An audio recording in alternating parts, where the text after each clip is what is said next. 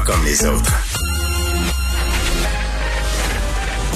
Mario Dumont et Vincent Dessureau. Des propos crédibles, avec des fois un brin de sarcasme. Ben, quand les nouvelles sont moins crédibles. Mario Dumont et Vincent Dessureau. Cube Radio.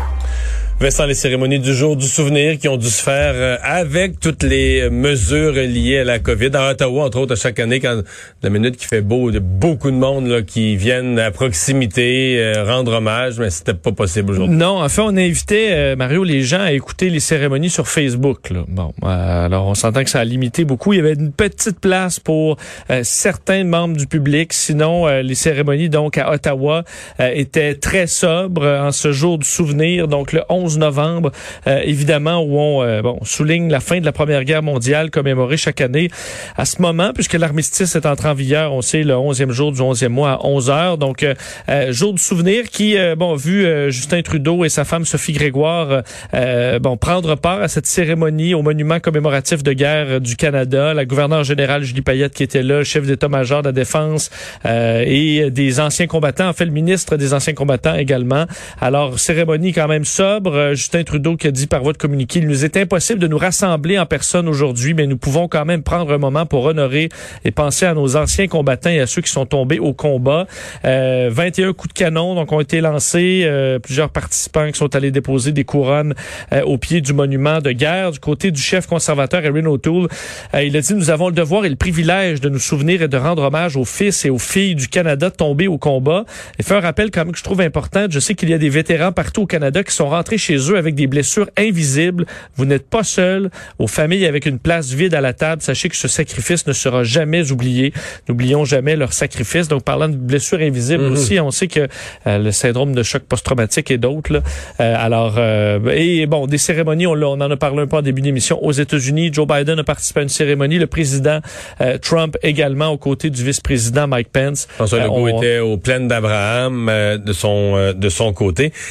une des choses qui me frappe euh, chaque année. Euh, c'est, c'est, c'est, euh, on entre vraiment dans les premières cérémonies du jour du souvenir qui se font avec vraiment une présence que je vais qualifier de, de, de minimale, presque plus de présence du tout, des, des, des, des vrais vétérans là, qui ont vécu la Deuxième Guerre mondiale. Écoute, moi, quand j'étais député, là, euh, c'était déjà, tu mettons, dans le comté de Rivière-du-Loup, il en restait quelques-uns, encore vivants, puis encore, disons, en, capacité là, de, de se rendre à un événement, puis de, de prononcer une petite allocution, dire quelques mots aux gens, ou témoigner de leur expérience. C'était déjà plus beaucoup de monde. Et à partir du moment où tu plus de témoins vivants, Là, ça devient totalement et entièrement l'espèce de devoir de la collectivité. par exemple, un jeune de 18 ans, je serais curieux d'avoir un groupe là, autour de nous à table de jeunes entre 18 et 25 ans. C'est quoi pour vous le jour du souvenir? Qu'est-ce qu'on souligne? C'est quoi l'importance de ça? Là, Puis euh, bon, je pense qu'il y en a des plus euh, plus érudits, plus cultivés, plus intéressés à l'histoire, qui ont peut-être un point de vue là-dessus. Je pense qu'il y en a plusieurs que même sans vouloir être irrespectueux, sont un peu dépourvus de dire ouais, qu'est-ce que c'est vraiment? Euh, ça a l'air important aux yeux des autres, mais pour moi, qu'est-ce que c'est vraiment? Parce qu'il faut se rappeler, c'est que ça a l'air si loin dans l'histoire alors que c'est pas loin dans l'histoire. Là. Euh, non. que le monde peut changer à cette vitesse-là. Entre autres, moi, je trouve un outil qui serait intéressant, je pense sûrement des professeurs qui en montrent, les documentaires qui ont été, euh, où on a ajouté de la couleur. il y en a des documentaires, des séries documentaires extraordinaires comme Apocalypse, surtout qui ont refait, retravaillé des images, même de la Première Guerre, mais surtout de la Deuxième Guerre mondiale, euh, où on a rajouté la couleur. On dirait que ça te rapproche un peu euh, les événements. Deviennent plus réels. Deviennent plus réels. On dirait que ça, ça te montre un peu plus que, que, que ce, ce par quoi ces gens-là sont passés. Et je voyais quand même dans les cérémonies d'aujourd'hui, des, euh, ben, des vétérans des, des, guerres plus récentes, mais aussi des familles de soldats. Je voyais un, un petit garçon de peut-être 7-8 ans dont son, son, père est décédé en Afghanistan euh, il y a quelques années. Donc pour eux, la, la, ces, ces décès-là sont encore très, très chauds. Alors, mais effectivement, les cérémonies changent au fil des années. On se souvient, euh, il y a quelques jours, euh, la commissaire à l'éthique qui avait blâmé euh, le ministre Fitzgibbon, Monsieur Legault qui avait dit oui, nous on prend le, on, prend son travail comme tel et puis on n'a pas l'intention de, de, de, de contrecarrer ça. Il faut que le ministre accepte le blâme. c'est pas, il demande pas de démissionner, mais il reçoit un hmm. blâme. Il était pas très content. Le ministre qui a fini par s'adapter un peu aujourd'hui, mais qui régurgite encore ça. Là. Oui. Penses-tu que lui et le premier ministre sont en froid un peu? Ils se connaissent bien depuis longtemps. Euh, je pense que je pense qu'il est un peu frustré, mais je pense qu'il doit il, doit être frustré contre la politique. Lui, il se voit qu'il vient du monde des affaires, puis qu'il est venu en politique, euh, tu pas besoin de ça pour gagner sa vie, il a beaucoup d'argent, puis qu'il est venu pour rendre service, puis aider l'économie du Québec avec François. Là, oui. François il a demandé, François allait être premier ministre, puis je suis allé pour les aider. Puis là, je me fais écœurer parce que j'ai eu des, petites transactions dans des petites compagnies. surtout que pour lui, c'est des petites compagnies où il aidait des jeunes, c'est des compagnies en démarrage. Puis, oui, Move Protéines, donc effectivement, on sait qu'il vendait des actions à un ami lobbyiste. Mais comme il dit, donc, ça, je le comprends. Puis ce qu'il dit est vrai aussi quand il dit, ben, mettons que tu as des actions en bourse. Faut que tu les vendes pour euh, t'éviter un conflit d'intérêts. C'est très facile. Tu vas sur Internet où tu dis à ton courtier, vente. Ben oui, vends ça. c'est ça, ça se vend. À la limite, tu peux trouver que c'est un mauvais timing pour vendre parce que le prix aurait été meilleur six mois après, mais qu'est-ce que tu veux? Tu es en politique, tu vends. Mais dans le cas d'actions qui sont pas cotées en bourse, tu es actionnaire d'une petite compagnie, de quelqu'un justement qui se part, je sais pas moi, des, des protéines, c'est pas coté en bourse. Là, faut que tu trouves un acheteur. Là. ça se vend pas. Il n'y a pas un marché où tu vends tes actions comme ça. pas sur Kijiji. Là. Non, puis là, un acheteur peut se dire, hey, euh, Pierre, achète pas ça, tes actions de tout ça. C'est bien trop risqué ton affaire. Ces jeunes-là, ils savent pas ce qu'ils font. Ils n'ont pas d'expérience des affaires. Je peux pas intéresser. Je mettrai pas 100 000 là-dedans. Faut que tu trouves un acheteur là, qui est Qu'est-ce qu'on a Qui a la même vision, que toi. Optimiste, optimiste, puis qui pense que ça vaut ça tes actions, puis ça peut prendre un certain temps. Une fois tout ça dit, oui. Il s'est placé en conflit d'intérêt. Il s'est placé en apparence de conflit d'intérêt. Il a reçu un ami, un ami à son bureau. Ça avait pas rapport. Puis il s'est fait taper ses doigts. Puis dans son caucus, puis dans son conseil des ministres, on se dit, ben c'est ça qui est ça.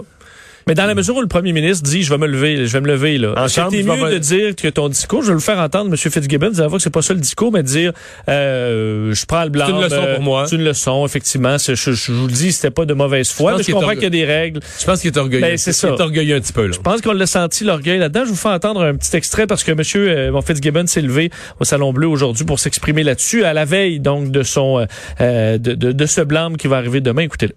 Il m'est aujourd'hui difficile de vivre avec ce blâme, puisqu'il ne reflète aucunement mes intentions.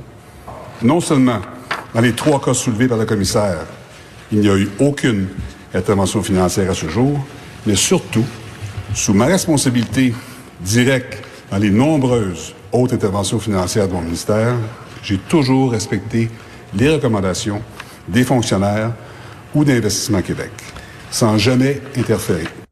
Mais il dit aussi qu'il le fera plus, là. Moi, oui. Mais, je pense que c'est quand même un ministre qui emmène large, euh, qui en a mené large. je suis convaincu qu'il y a un paquet de ses collègues, députés, qui regardent ça avec un sourire en coin, là. Et qui se disent, bah, il, Va, être un meilleur ministre avec un petite table ses doigts. Un petit peu plus vigilant. Ouais, ouais, c'est ça. Fait que je pense pas que c'est... Tu sais, ça aurait pu arriver à un autre ministre ou les, les députés puis tout ça, là, tu sais... Se tape la tête sur le bureau en disant mais c'est donc ben chien pour lui, ce qui y arrive, quelle malchance. Mais dans le cas de Fitzgibbon, je pense qu'ils sont plus sourire en coin en disant ah, ça va. Mais est-ce que pour les gens très fortunés, là, justement, qui ont été dans des business, ah, la politique, c'est quand même... Euh, on l'a vu avec Bill Morneau, avec Tu sais ce que François Legault a fait? Tu sais ce que François Legault quand il a fait quand il a décidé euh, de d'aller en politique? Je vais pas me tromper, mais il me semble qu'il a tout converti ses avoirs, là, toute forme d'action, tout ce qu'il y avait, là, en obligation du Québec. Bon. En il est intéressé dans le Québec, c'est lui, c'est lui qui nous prête pour notre dette. Là. Non, mais je pense que François Legault, si tu, sa fortune avait été évaluée encore, je sais pas, 30 millions, c'est peut-tu ou 20 ou 30, c'est quelque chose comme ça. Il aurait perdu un peu dans le rendement, là. Oui, oui, il a perdu un peu dans le rendement, mais maintenant, maintenant il, il est pas, il est pas à court de payer son épicerie. Puis euh, donc pour dire je suis pas en conflit d'intérêt, je suis plus mêlé à rien, donc je veux m'en aller en politique. Voici comment je rends mes affaires là à la plus simple expression, dans un ah placement, un placement simple et clair. Et... Parce qu'on se souvient que pour M. Pellado aussi, c'était tout un casse-tête. Donc, est-ce que ça refroidit pas des gens d'affaires quand même de dire, ben, ah, moi, j'embarque, puis là, faut que je... Non, non, c'est rendu... Euh, de... Puis l'autre affaire que tu as comme problème, si tu viens du monde des affaires, tes, tes amis viennent du monde des affaires. Parce que c'est ça qui est un peu fou, c'est que si tu viens du monde syndical, tu te présentes en politique, mais tu dis, ah, moi j'ai fait des congrès syndicaux avec le président de la FTQ, c'est mon chum, le président de la CSN, c'est mon chum, j'ai tout connu tout ça. C'est parfait. Tu vas souper avec eux au restaurant quand c'est permis. Non, mais tu comprends? Oui, oui. Il n'y a aucun... Mais c'était en affaires. Là, tu es en conflit d'intérêt tout le temps parce que tes amis viennent du monde des affaires. Un, tu l'as connu à la chambre de commerce. L'autre, tu l'as connu parce que tu as fait une transaction avec lui il y a quelques années, vous êtes resté de chambre. Les entreprises vont vouloir des subventions tout le temps. Si tu revois ce monde-là, t'es vois dans un souper, t'es croises au centre belle au hockey, mais là, à chaque fois, t'es à, à, la limite de te faire dire en conflit d'intérêt puis tout ça. Fait que c'est sûr que pour bien des gens d'affaires, c'est ce qui est même qui serait utile en politique, la tentation, c'est de dire, oublie ça, là je vais pas couper mes revenus par 10. Puis en plus, être à, à risque plus que n'importe qui de toujours être accusé, de toujours être en conflit d'intérêts. Bon. Mais bon, ce sont les règles de la politique en 2020 et M. Fitzgibbon a choisi d'y aller et il doit vivre avec les règles. Euh, c'est aujourd'hui que le gouvernement a confirmé son, sa volonté euh, de rendre gratuit un premier cycle de fertilisation in vitro. Oui, Lionel Carman qui présentait donc ce, ce projet de loi attendu là, pour euh, rétablir la gratuité de certains traitements de progression assistée. On se souvient que Gaétan Barrette avait retiré la gratuité en 2014, disant que c'était un bar ouvert. À un moment donné, c'est euh, euh, la fécondation in vitro. Alors, on avait arrêté ça. On sait qu'il y a plusieurs parents qui euh, ben, demandaient à ce que ça revienne. Alors là, les parents qui sont incapables de concevoir un enfant auront accès gratuitement au premier cycle de fécondation in vitro. C'était une, une promesse de la CAQ. Donc, ça représente quand même entre 8 000 et 15 000 dollars. Il y aura quelques règles. En fait, on parle de les couples homosexuels et les femmes seules, donc euh, pourront. Mais il euh, faudra donc avoir euh, au minimum 18 ans ou plus ou moins euh, en fait, euh, limite à plus ou euh, et de moins de 41 ans. Donc à un moment donné, il fallait mettre euh, un âge. On a décidé de mettre 41 ans. C'est ce qu'on retrouve dans le projet de loi 73, donc piloté par Lionel Carman. et on sait que déjà les Québécois infertiles ont droit à un, crédit d'impôt qui rembourse entre 20 et 80% selon le salaire. ce sera conservé aussi. Alors cette aide-là pourra aider pour les essais. Moi personnellement, je trouve que c'est une excellente mesure. J'ai jamais compris Gaétan Barrette avait un diagnostic correct. Il avait mis le doigt sur un bobo. C'était un bar ouvert. Il y avait trop d'affaires. Mais euh, un exemple de jeter le bébé avec l'eau du bain. L'ancien gouvernement met en place un programme. Tu penses que le gouvernement a mis des, paramètres insuffisants, un contrôle insuffisant? Je veux dire, mets les paravents qu'il faut, là, mets les, les contrôles qu'il faut, mais tout éliminer le programme. On avait l'impression que ça datait tout ça d'une guerre, que, Philippe Couillard était pas d'accord avec ça. C'était plus, on était plus dans une vengeance. Ou... Parce qu'on s'entend que dans sa vie, sa vie utile, l'être humain qui va naître de ça va payer en impôts pas mal plus que ça coûte en une vidéo. Là. Oui, oui. Puis dans une société, je veux dire, ça a même eu un impact, un impact. Quand ils ont enlevé ça, le, taux de fertilité, le nombre d'enfants au Québec, la natalité a baissé. Déjà qu'on manque de natalité, donc euh, c'était pas. Parce que euh, c'est un bon investissement. Ça a été un, excellent coup cette fois-là. Euh, L'identité des jeunes victimes de Wendake qui est révélée, ainsi que le, lien avec le, le, présumé meurtrier. Oui, euh, Michael Chiquan, donc, est accusé d'avoir donné la mort à ses deux enfants. on peut maintenant le dire de 2 et 5 ans. Euh, Alex, Je pense que dans le public, beaucoup de gens l'avaient compris. Oui. Mais on avait pas, ça, ne pouvait pas être dit jusqu'à aujourd'hui. Mais il y avait eu donc ordonnance de non-publication là par euh, la, comparution euh, de Chiquan par la cour. Alors on ne pouvait révéler l'identité, le lien là, donc du petit Olivier 5 ans et son frère Alex 2 euh, ans, les enfants de l'homme de 30 ans. Il était de retour en cours aujourd'hui. Bref, comparution. En fait, c'était surtout pour aligner un peu les agendas là, parce que l'enquête est toujours en cours. C'est ce qu'on a confirmé. Alors il sera de retour le 12 janvier prochain pour la, la divulgation de la preuve. Et on en a donc profité pour demander, en accord avec la famille des deux victimes, de lever cette ordonnance de non-publication. Je pense qu'on veut une tragédie anonyme. Je pense que ça, ça on, ne voulait plus ça du côté de la famille. Alors, euh, on se rappelons que la, veille de la découverte des corps, euh, Chiquan s'était rendu lui-même à la centrale de police du parc Victoria euh, pour euh, bon pour révéler son crime et les policiers qui s'étaient présentés pour découvrir une scène horrible à Wendake, alors drame qui avait ébranlé tout le Québec. Et maintenant, on est ébranlé quand même de voir les photos de ces deux jeunes enfants assassinés froidement. L'effet du sommeil sur la peur. Oui, euh, histoire quand même. Euh, est-ce que tout un bon sommeil? quand même, non, pas pire, bon. ouais. euh, parce que on sait le moins moins qu'à 20 ans, là, mettons. Ouais, c'est sûr. Ouais, même à 15 ou, euh, ou enfant, c'est c'est plus c'est moins réparateur en vieillissant, mais on le sait là, que on, on le savait déjà de plusieurs études, le sommeil permet de consolider nos mémoires. Alors ceux qui étudient, par exemple, une bonne nuit de sommeil, le lendemain, les informations vont être gravées dans votre cerveau euh, pas mal plus que juste à prendre euh, le jour même pour un examen, par exemple. Euh, alors ça, on le sait, que ça interfère, que le manque de sommeil interfère avec la mémoire. Ce qu'on voulait voir, c'est au niveau de la mémoire qui fait peur et qui gère, génère du stress et de l'anxiété. L'Université de Pittsburgh a fait un, un, essai que je trouve intéressant. 150 adultes dans un laboratoire du sommeil. Un tiers ont eu une nuit de sommeil complète. L'autre tiers n'a pas dormi de la nuit et l'autre tiers a dormi une nuit, une demi-nuit Alors, à peu près l'équivalent de brisée. 3-4 heures. Vraiment brisé au milieu. Et le, le soir, on leur avait fait un test, Mario, où on te montre trois couleurs. Et à chaque fois qu'il y a une couleur, admettons que le bleu, tu reçois un choc électrique.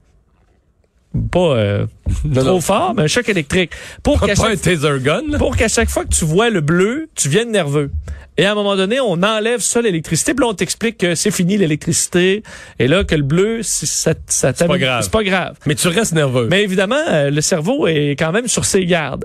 Et au lendemain matin, le lendemain après une nuit de sommeil complète, une demi-nuit ou pas de nuit pantoute, on a refait le même test avec des euh, bon scans du cerveau pour voir si la, où, où la zone de la peur était euh, activée. Et ceux qui réagissaient vraiment plus fortement à la peur, c'est ceux qui avaient une demi-nuit. Alors, Ah ceux qui avaient une nuit de sommeil, le cerveau a re- refait son filage, disons, pour dire, ben, le bleu, ça représente pas un danger. Ceux qui avaient pas dormi, on se l'explique pas trop, mais peut-être plus de temps éveillé qui a permis de régler ça. Mais la demi-nuit, là, ça faisait pas. Les gens étaient nerveux au lever. La couleur bleue, ça, ça amenait encore de la peur chez eux. Alors, ça montre que quasiment dans des cas comme ça, la, la nuit brisée en deux, c'est ce qui est de plus dommageable et ce qui amène du stress et euh, de l'anxiété chez les personnes qui sont qui sont nerveux. Je veux pas dire aux, des- aux personnes stressées de pas dormir de la nuit que c'est mieux. Ça, on se l'explique un peu moins. Mais ce qu'on voit, c'est que une bonne nuit de sommeil, ça permet d'éliminer les pensées stressantes Inutilement stressant. ou euh, épeurantes du cerveau. Alors, euh, ben, dormez bien. Merci Vincent.